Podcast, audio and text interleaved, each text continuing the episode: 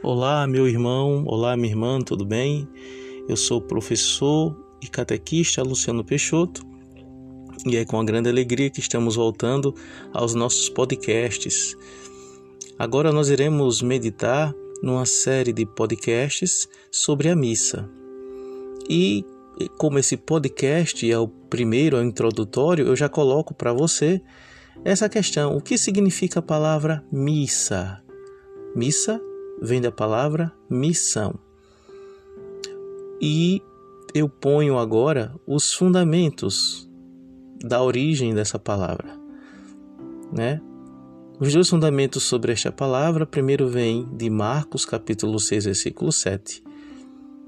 O evangelista diz assim: chamando os doze para junto de si, enviou-os em missão dois a dois.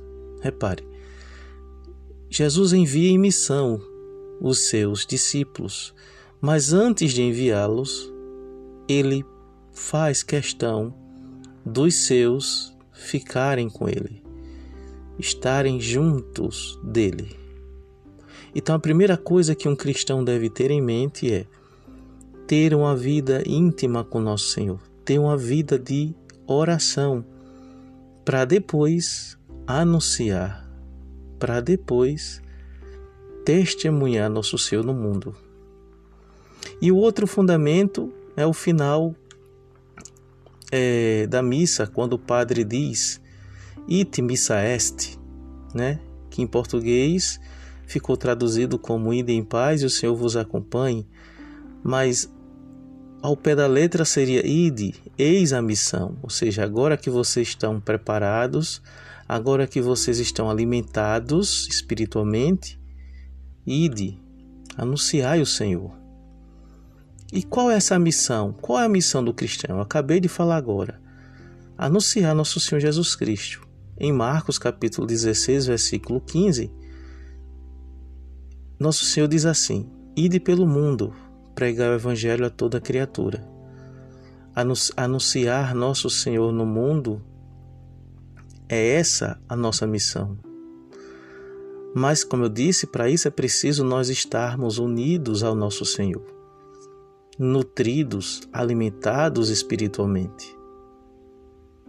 Isso é a missa, a celebração eucarística. É a missa, é a Eucaristia que nos faz isso. Eis a necessidade de ir à missa, de nos alimentar, de nos nutrir do corpo de nosso Senhor Jesus Cristo, do corpo e sangue do nosso Senhor Jesus Cristo, meditando em Sua palavra e voltar ao mundo fortalecido espiritualmente para testemunhar e anunciar ao Cristo, ou melhor, anunciar o Cristo. Então, observem, esse é o sentido da palavra missa.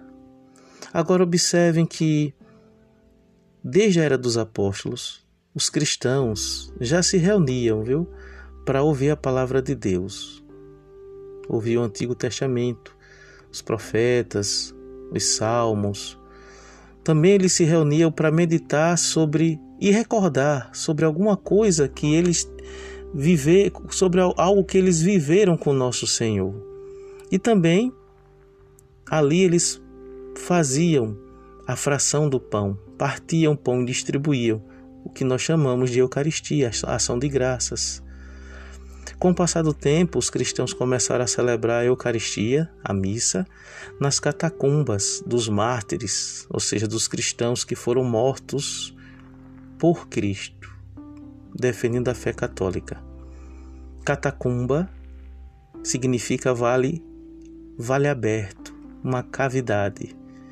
Mas depois do século IX é que esta palavra passou a ter um outro sentido, o sentido de cemitério, cemiterium, dormitorium, tem o mesmo sentido, ou seja, lugar de dormir, lugar daqueles que dormem esperando o Senhor. Ou seja, quem, quem morre confiando em Cristo não morreu, está aguardando o Senhor voltar, está aguardando o Senhor ressuscitar ressuscitar aquela, aquela, aquele corpo que padeceu, que sofreu e morreu.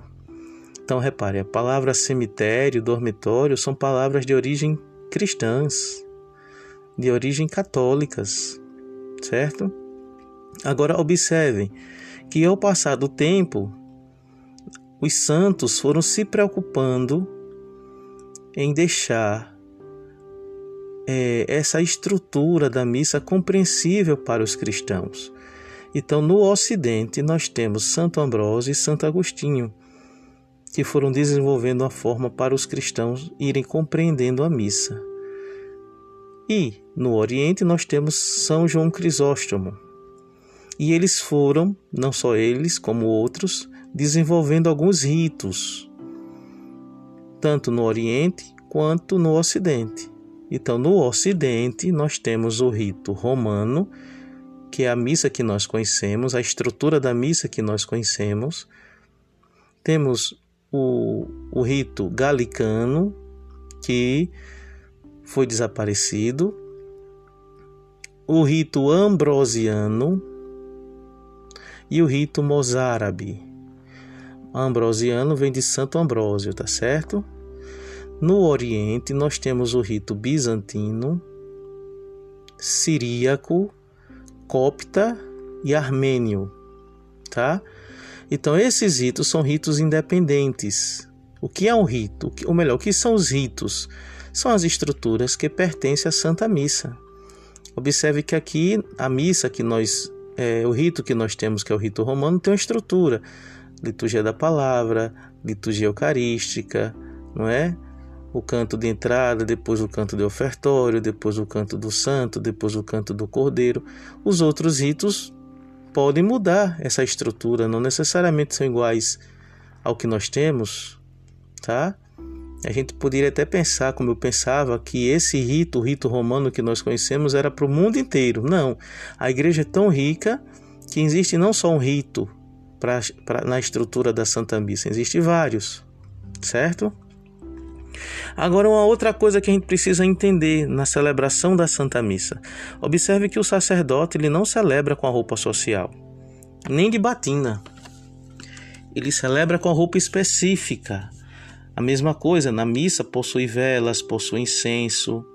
Né? Primeiro porque, respondendo à primeira pergunta, o sacerdote está na pessoa de Cristo. Então a roupa que ele usa é a roupa para, para celebrar o sacrifício do Cristo. Usa a túnica, né? usa a, a, ou a alva, né? usa a casula. Tudo isso está expresso no livro do Apocalipse, com relação é, ao celebrar, não é, a Santa Eucaristia, como se portar, não tão detalhado, né, como eu estou explicando aqui, mas fala dos cartiçais, fala do livro, fala da túnica. Ou seja, ali estamos já vivendo uma realidade que está fora do nosso mundo. É uma realidade que nos introduz ao mundo sobrenatural, ao mundo de Deus. A gente já sente o céu ali na Santa Missa. Por isso que existe velas, incenso.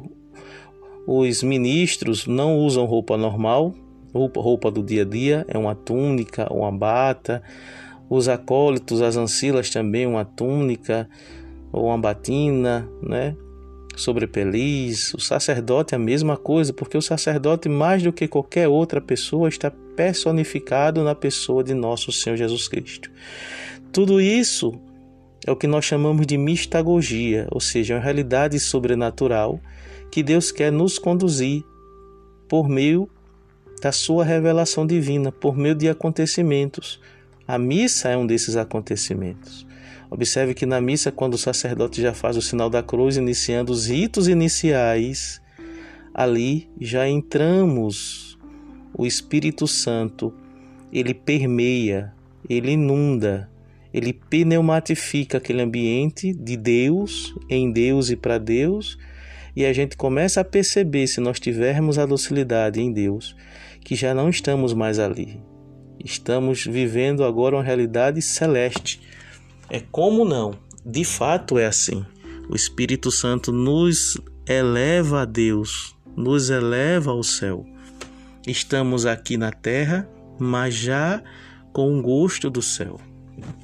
Então é isso, que nosso Senhor nos abençoe, nos dê a graça de começar a perceber essas realidades que nós vivenciamos todo dia e que muitas vezes passa despercebido. Ele que vive e reina pelos séculos dos séculos. Amém.